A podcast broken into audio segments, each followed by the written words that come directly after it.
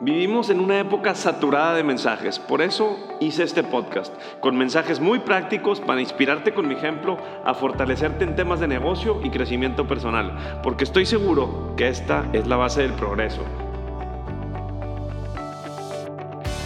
Por favor comparte este podcast con alguien más, suscríbete a mi newsletter y ayúdame a inspirar a más gente. Solo así lograremos un impacto más grande. Soy Gus Marcos y esta es mi historia y la historia de los que estamos cambiando nuestro mundo. Gracias por ser parte de ella.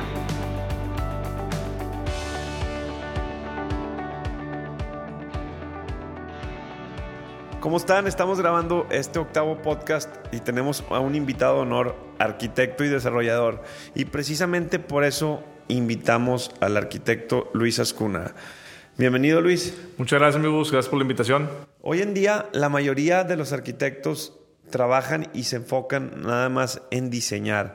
Y la visión de, de, Luis ha sido otra y eso es lo que queremos comentar en este podcast. Cómo de arquitecto te conviertes en desarrollador e incluso hasta en constructor, para que así hagas tu patrimonio y consigas esa libertad financiera que estás buscando.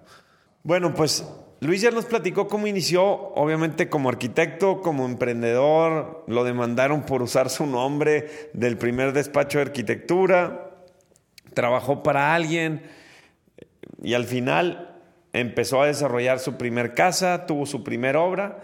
¿Cuál fue el parteaguas para hacerte desarrollador de plazas comerciales o de proyectos comerciales más grandes, ¿no? ¿Qué, qué, qué detonó? Porque hay veces que pues vendes una casita y no te alcanza a crecer, ¿no? La verdad es que es bien difícil crecer. Sí, sí, Tienes que tener otra visión, otra, otra actitud y, y, tener, obviamente, eh, mucho más iniciativa propia, ¿no? Porque pues nadie te conocía todavía, ¿va? Sí, sí, claro. Nadie te conocía. No, realmente creo que mi primer proyecto que fue el parteaguas eh, de mi carrera y que fue un trampolín, fue el de una placita que hice en Gualquivir, que era una placita chiquita de ocho locales. Eh, ahí en ese entonces mi oficina estaba en Gualquivir y yo pasaba por ahí todos los días y veía una casa que estaba abandonada, toda pintada, eh, con maleza, sin ventanas, abandonada. Y tengo un anuncio de esa renta. Y yo decía, oye, ¿cómo, ¿quién la va a rentar? O sea, lleva dos años rentando, queriéndose rentar y no se renta. Total, hablé al teléfono y le dije, oye, ¿cuánto quieres por, por tu casa? ¿Cuánto estás pidiendo? Me dijo, no, pues 30 mil pesos. Y le dije, oye, mira. Se rentaba, se rentaba. Se rentaba. Y le dije, oye, llevas dos años tratando de rentarla y no la vas a rentar. O sea, ¿cómo ves si mejor apórtame el terreno y yo te hago una placita comercial y te pago con tres locales? Que los locales van a ser más fáciles de rentar, que los vas a rentar en 20 mil pesos cada uno. Divides el riesgo, bla, Sí. bla, bla. Vas todo. a recibir 60 mil pesos de renta seguros. Y aparte, cada local en ese entonces iba a valer, no, sé, no me acuerdo, 3 millones de pesos, que en total iban a ser 9 millones de pesos, cuando tu terreno vale 7. Entonces dijo, le hice una presentación. Y me dijo, pues órale, pues dale. Este es así. Entonces empezamos. Y ese fue mi primer proyecto que realmente le saqué una buena lana y me dio para, me capitalizó para poder hacer Otros proyectos. Así Y ahorita platicamos de eso. Justo ustedes saben que en los podcasts platicamos de eso, ¿no? De cómo le vas a generar valor al terreno. Luis Escúnaga le generó valor al terreno del señor y a sus 28, 29 años le aportaron su primer terreno. Eran ocho locales y Luis, Luis se quedó con cinco locales. O sea, Sí, sí, fue una muy buen negocio. home run, realmente. ¿no? Yo también el cliente, la verdad, este, el que me la aportó también hizo un muy buen negocio. obviamente, claro, no. Aquí hay que darles a ganar a todos, si no, nunca vas a hacer negocio, ¿no? es ganar, ganar. Luis tuvo la visión. Yo no sé por qué te tardaste tanto, socio, en hablarle dos años. Sí, sabes que como que de repente un día, pasaba por ahí todos los días y de repente un día como que me hizo un clic y dije, oye, pues... No la renta, eso". hiciste Sí. los números. Sí hice los números, me, me informé de lo que se puede hacer en el evento y empecé. Eso que hace Luis, yo lo he hecho 100 veces. 100 veces. Para proyectos de todo tipo. Como les digo, esos 100 terrenos no los cerré, pero aprendí mucho y me llevaron a poder cerrar los proyectos que tenemos. Incluso Luis me analizó, varios de esos 100, Luis me los analizó. Uno de ellos fue el terreno de localital, pero nada más la esquina.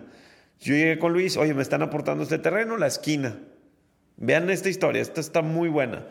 Eh, no, no quiero involucrarme mucho en el tema de localital ni en el storytelling, pero está muy padre porque me acuerdo que en el 2014 yo iba a viajar y llegué con el polígono 1220 metros de, de la familia, de una de las familias que aportó el terreno de local y tal, llega, le doy a Luis la esquina, el polígono, le pago el anticipo, ¿te acuerdas? Le dije, me Creo voy que, de no me, creo que no me pagaste. Sí, sí te pagué. Por eso me buscaste cuando... Sí, sí, sí, cuando-. Y seguimos haciendo negocios, ¿no? O Sí, claro, claro. Seguimos, seguimos viendo cosas. Pero en ese inter, Luis me analiza el terreno de la esquina y dos años después a Luis le llegó un correo. Estimado arquitecto, vendemos terreno y el polígono que estaba dentro del terreno fue el que me había analizado, ¿verdad? Si yo no hubiera salido de mi zona de confort para que Luis me analizara la esquina, presentar el proyecto a la familia, me batearon y dos años después pusieron a la venta el terreno y lo compramos entre Luis y yo. Imagínense. O sea, si yo no hubiera ido con Luis, no, me, no me hubiera enterado y Luis lo hubiera comprado solo. O no me hubiera llamado la atención el terreno. O sea, me acuerdo que yo te hablé porque dije, ah, mira, pues eh, justamente Es ese el- terreno es el que estaba sí. al lado del que tú ibas a desarrollar. Digo, por eso te marqué. Dijo, y tú me dijiste, oye, ¿por qué no lo compramos? Y dije, ah, pues le echamos números, pues va. Este, y así fue. Y ahí está localital, ¿no? Pero, ¿cómo surgen las cosas? Para esto Luis ya me había diseñado eh, un terreno en Vista Hermosa que apenas vamos a empezar a desarrollar, a construir. Ya salió el permiso de construcción, por si quieren comprar, se llama NUO. ¿Verdad? Que compren. Departamentos, un uso mixto. Ese pro- locales y oficinas. Ah, Exactamente. Y eh, una plaza en Simón Bolívar que gracias a Luis, la verdad, eh, y el diseño se rentó muy rápido y es muy rentable. Muchas gracias. Pero bueno, entonces Luis ya platicó el primer proyecto comercial, pero tengo muy en mente tu boom, que fue el análisis de los terrenos en el centrito del valle. Si no saben, Luis fue el parteaguas del el uso mixto en el centrito. Sí. Y eso es algo de admirarse. O sea, Luis hizo que el boom inmobiliario en San Pedro creciera y se hiciera una locura, ¿no? Que eso está cañón, socio. Sí, eso más que está todo cañón, güey. O sea, eso, eso es bien importante platicarlo. Sí. ¿Qué analizaste como arquitecto? Que, que- que te- para revisar el uso mixto y que los departamentos no contaban para el CUS, nada más la densidad. Exactamente. Eh, para los que no sepan, el CUS es el coeficiente de uso de suelo. Entonces, la construcción de los departamentos no iban eh, anexas al CUS. O sea, si es 1.8 de CUS, tú puedes construir 1.8 veces el terreno. Entonces, eso te lo acababas en, en el área comercial y lo demás de residencia, pues lo vendías. Sí, nada más tenías que cumplir, nada más tenías que cumplir con los cajones. Así es. ¿No? Los departamentos eran libres de CUS en ese Sí, entonces. también. Entonces, pues era un negociazo, Luis. Sí, la era un verdad. negociazo. Digo, estaba obviamente eh, eh, pues acotado en el tema de, de la densidad, porque te decían, puede ser, no sé, ocho departamentos Sí, para este pero, terreno, pues- pero los departamentos los puede ser de mil metros si querías, o de 50 metros.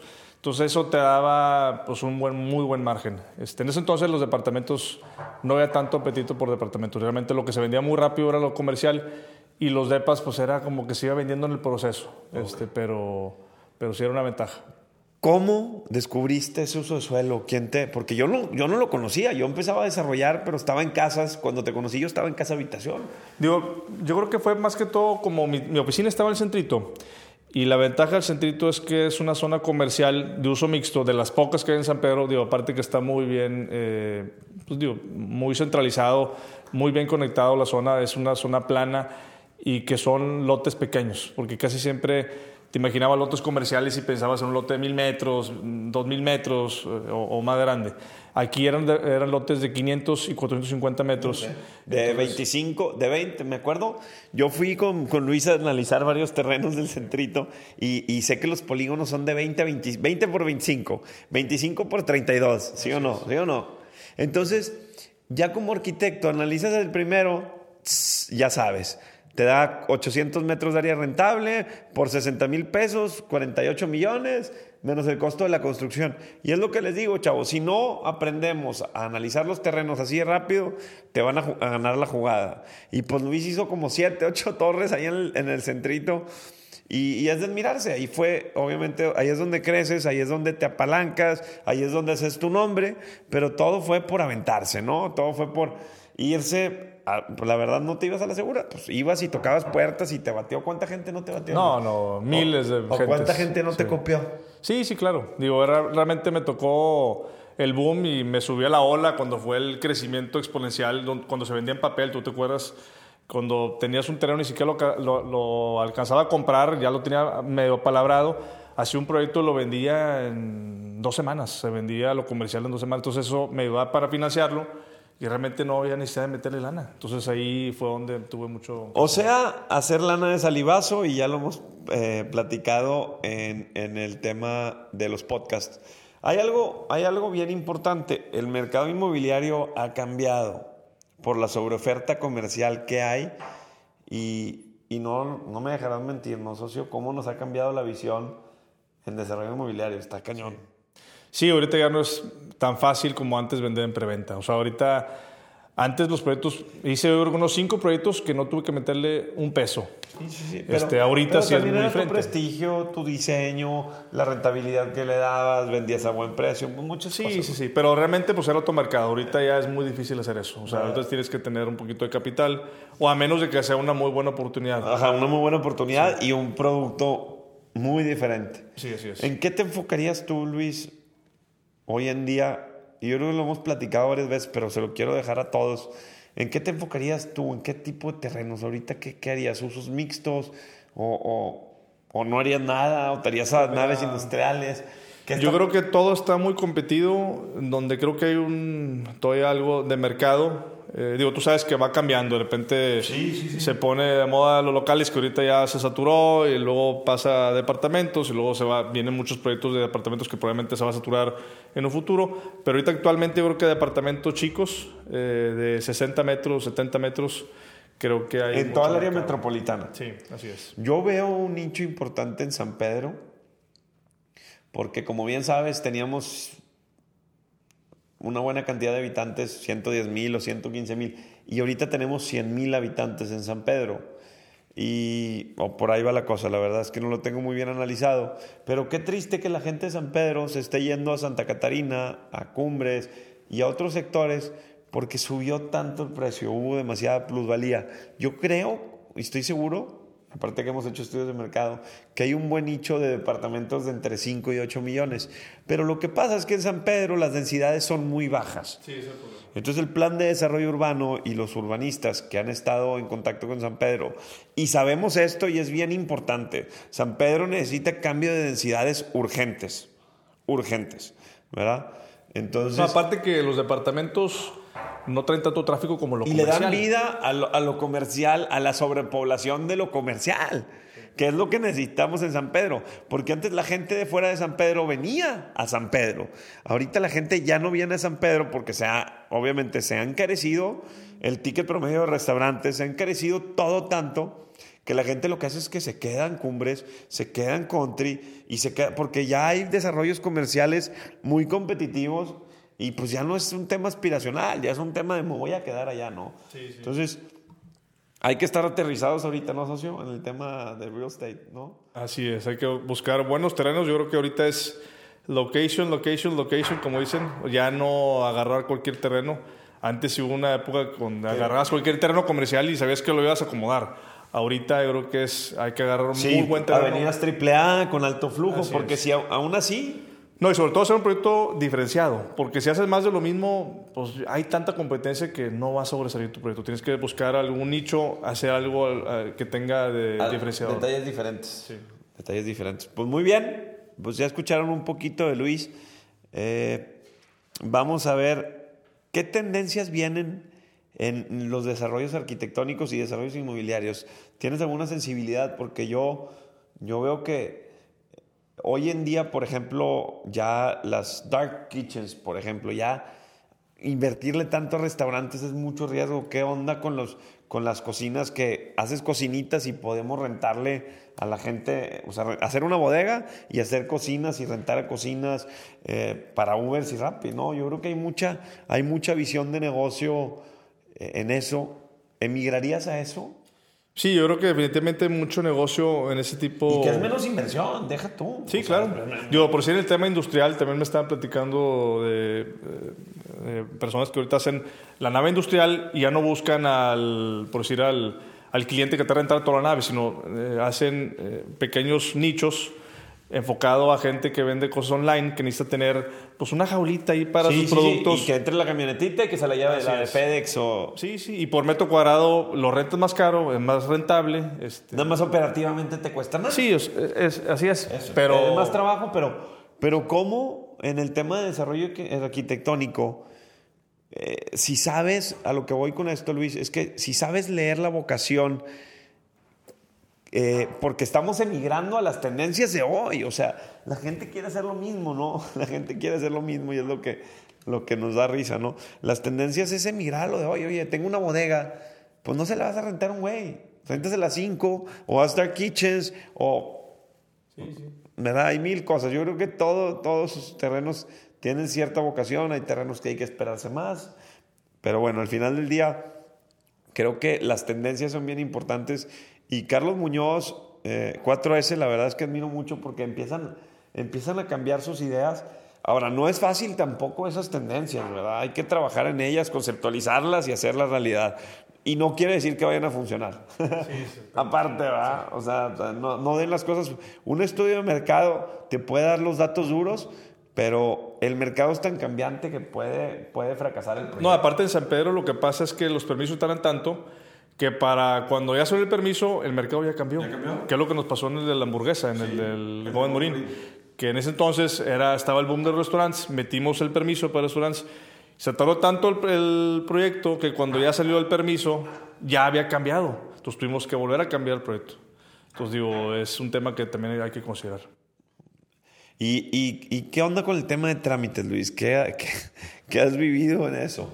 No, pues tú sabes, que eso es un calvario este, en todos los municipios, pero es un tema que hay que considerar en el, digo, los tiempos. En el timing, en el timing de los desarrollos. Así es. Pero cómo nos afecta, ¿no? Que hay que estar ahí y cumplir, y cumplir pues al, al 100%. Y tú sabes, digo, a veces tenemos que ir tú y yo, o sea, si lo dejas en manos de un gestor, pues para el gestor es uno más, ¿verdad? Y ahí te lo dejan... Este... Sí, no es su dinero, ¿no? Sí, sí, sí. Entonces eh, es importante involucrarse, conocer a las personas, los que mueven el pandero y pues ir a, a destrabarlo. ¿Qué te gusta diseñar más, Luis? ¿Qué, ¿Qué, le gusta diseñar más a Luis Ascuna? Pues realmente disfruto mucho las casas y los departamentos. Me gusta mucho eh, desde la parte de diseñar eh, las, la modulación de las columnas, que sea eficiente, el tema de las vialidades, los cajones, y que sea sobre todo barato, porque tú sabes que cuando es un desarrollo, pues tienes que buscar principal, principalmente que sea negocio. Entonces, pues tienes que buscar una buena modulación para que sea eficiente. Ser eficiente en la arquitectura. Eso, eso. Hay algo que, que muchos desarrolladores, y es real, buscamos a Luis, porque como tiene la sensibilidad de, de desarrollo inmobiliario, sabe lo que buscamos. Entonces, te presenta los cuadros de áreas muy eficientes. Y eso es algo bien importante. Cuando seas arquitecto, yo entiendo que queremos enseñar lo que aprendimos en arquitectura y al final del día la inspiración de lo que proyectamos eh, con, con, el proyecto arquitectónico. Pero lo más importante es la rentabilidad, ¿no? Costo de construcción, metros rentables y la eficiencia en estacionamientos. Sí, porque muchas veces como arquitecto lo que buscas es Renombre. Lucirte. Renombre. O sea, no, sabes que voy a hacer una torre acá diferente, con curvas y la fregada. Pero ya que le echas números y que sorprendes al desarrollador, va a decir, oye, pues esta cosa me hace carísima. Pues, sí, no me sale el claro, el volado. Entonces la clave es buscar algo eficiente. Eh, y padre, hay muchos. Sí, bueno, bonito y barato. O sea, yo creo que es la, la, clave. Que te ha hecho crecer. Así es. Muy bien. Muy bien. Luis, todos vivimos retos, todos vivimos retos eh, en nuestras vidas y sobre todo nuestros emprendimientos y más cuando estás creciendo. Eh, hay parteaguas que pues si vas creciendo poquito a poquito, sí te topas con, con retos, pero no retos grandes como cuando creces de chiquito a donde has llegado. ¿Cuál ha sido tu reto para, pues para mantenerte, para mantenerte con el prestigio, con el renombre, con los desarrollos, aterrizado? Porque hay veces que muchos suben, pero tienden a bajar. Tú te has mantenido en las, en las juntas, que vivimos siempre te veo aterrizado sin hacer tonterías, que eso, bueno, Eh, eso la verdad es que lo admiro mucho. ¿Qué te ha retado y qué te ha mantenido? Pues yo creo que el reto principal ha sido que la gente confíe en mí como arquitecto o como desarrollador, porque tú sabes que pues cuando un cliente va, te busca para su casa o para que le desarrolles cualquier cosa o que te va a comprar un departamento, un local, pues realmente es su patrimonio. Entonces, eh, pues el, que le dé la importancia, aunque sea un localito chiquito o una casita chiquita, siempre tratarlo pues como si fuera su proyecto, porque la gente cuando te contrata pues quiere tu atención, ¿verdad? Entonces yo creo que pues es eso, o sea, eh, mantener siempre esa confianza en los clientes para que te recomienden y que de boca en boca, este, pues ir quedando bien. Vamos, la seriedad y tu compromiso con el cliente, inversionista, es algo bien importante y eso, pues bueno. Siempre responder, siempre dar la cara, porque tú sabes también en construcción, pues a veces hay detalles, hay, errores, pues, que todo el mundo comete, pero lo importante es siempre dar la cara responder, este, creo que eso vale mucho. Sí, sí, sí, sí, sí me toca llegar a veces a tu oficina y que la, que la humedad, que el esto y ah, que la garantía. Eso, de eso no me salvo, eso les pasa a eh, todos. Es normal, es, es, muy normal y es, eh, es desgastante. La construcción. Sí. La construcción es, un no, pain in the ass. Sí, sí, sí. No, no, no, no, no, no piensen. No, y más construcción residencial, porque la señora está ahí y te quiere ver ahí y te va a citar en Gilsa el sábado para ir a ver baños y ahí estás. y... hay que meterle mucho Exactamente, pero es, es, dar esa atención y dar ese servicio.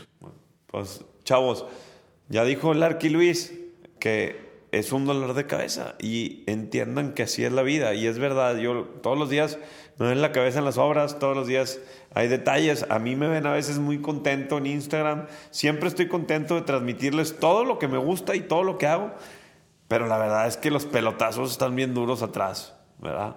Esa es la realidad. Y ¿Viviste algún reto de arquitecto a desarrollador? O sea, ¿cómo, cómo, qué, qué, reto, ¿qué reto viviste cuando, o, fue inercia? No, pues yo creo que fue buscar otros negocios. otra fuente de ingreso, ¿no? Arquitectura, porque, porque Luis es bien hábil, es, arquitecto y cobra su arquitectura, es desarrollador y cobra su developer fee, ya nada más le falta construirlo. Fue bien barato, socio. No, la este verdad es que algo que tiene Luis es que la verdad es que es una persona muy justa y por eso hemos hecho buena mancuerna. Sí, ¿Verdad? Y por último, quiero, quiero comentarles a todos los chavos en este cierre tres aprendizajes, ¿no? ¿Qué tres aprendizajes nos llevamos del Arqui Luis? El primero, y muy, muy importante, la confianza que le vas a dar al cliente. ¿no? La credibilidad que le vas a dar al, al, cliente. ¿Cómo lo vas a generar? ¿Cómo vas a generar esta confianza? Pues con proyectos y metiéndole tiempo a su proyecto, ¿no? Así es. Sí, el servicio, que cuando te hablen, contestar, dar la cara, eh, dar reportes o siempre estar presente. Yo creo que es una clave en construcción.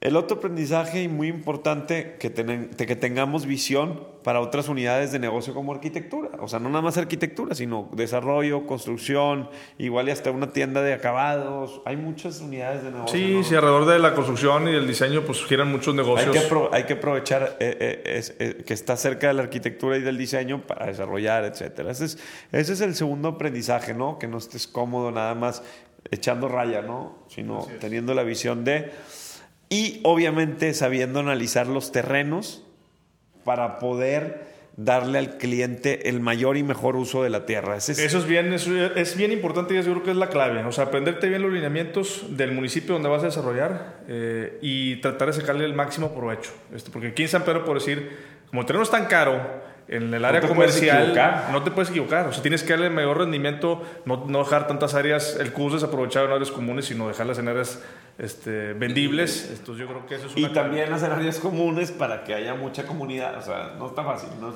Sí, exactamente. O sea, hay que encontrar un balance. Un balance. Sí. Y el tercer aprendizaje que me llevo de, del arquitecto Luis es que ha ido creciendo y sé que conforme ha ido creciendo ha generado un prestigio pero ese prestigio es porque no lo he visto quedar mal en ningún proyecto y eso es algo de admirarse. Obviamente ha tenido sus accidentes como todos, ha tenido sus parteaguas, pero siempre da la cara. Sí, así es. no me he salvado de accidentes y errores y pues a todo el mundo le pasa, pero el chiste es siempre seguir adelante. Y, y, no se, y no se cae, ¿verdad? Un- no se me olvida un día que llegué a la oficina de Luis y Luis estaba así agarrándose el pelo de... Los pocos pelos que me quedan. Me voy a morir. ya no puedo, ¿no? Y, y así es. Es, es- es un aprendizaje que yo, que yo he he hecho y aprendido de Luis que no, ahí sigue, ahí sigue y, y sigue diseñando y sigue desarrollando y sigue construyendo. Ya entrevistamos a Luis. Espero les haya gustado y bueno, esto es un poco para que amplíes tu visión y te puedas convertir en desarrollador siendo arquitecto o ingeniero como yo. Si te interesa este tema, sígueme en redes sociales. Si quieres invertir en nuestros desarrollos o en mis desarrollos o en sus desarrollos, búscame, búscanos gmarcos.grupodax.com, ventas arroba grupodax.com, luis arroba scunagarchitects.com. Muchas gracias, amigos, por la invitación. No, al contrario, muchas gracias por venir. Escuchen el podcast.